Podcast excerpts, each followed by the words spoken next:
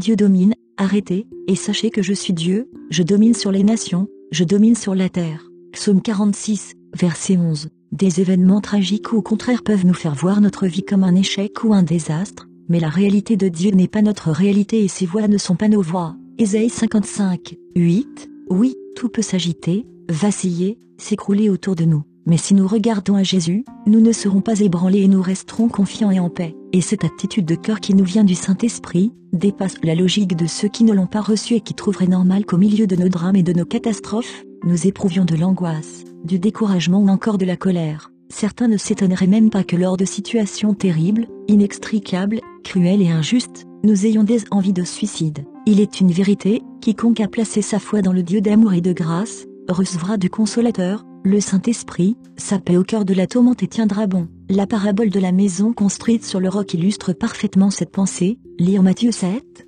24 à 29. Le roc est la représentation de Dieu dans ce verset. Ainsi, lorsque les éléments se sont déchaînés contre cette première maison, elle n'est pas tombée car elle a été fondée sur le rocher inébranlable. Personne n'est épargné par les tempêtes de la vie, Luc 8, 22 à 25, mais, la question est de savoir si nous tiendrons ferme face à elle, pour résister à la tempête, ne laissons pas les émotions nous dominer, ne cherchons pas à savoir le pourquoi du comment et ne réprimons pas le Seigneur, mais plaçons et gardons notre foi en lui car il est la source de toutes choses, et toutes choses lui sont soumises. Oui, avec lui, il nous est possible de demeurer dans le calme et la confiance, de surmonter et d'affronter les vents violents. Ésaïe 30, 15. Ainsi, si nous sommes aspirés par une tornade, et que la peur, le chagrin ou la colère nous submergent, rappelons à notre âme, de vive voix si cela est possible, que Dieu règne, que rien dans l'univers n'est au-dessus de lui, et qu'aucune de nos tempêtes n'est trop grosse, trop petite ou trop loin de sa main. Puis, pourrons nous réfugier à l'abri sous ses ailes, psaume 57, 1.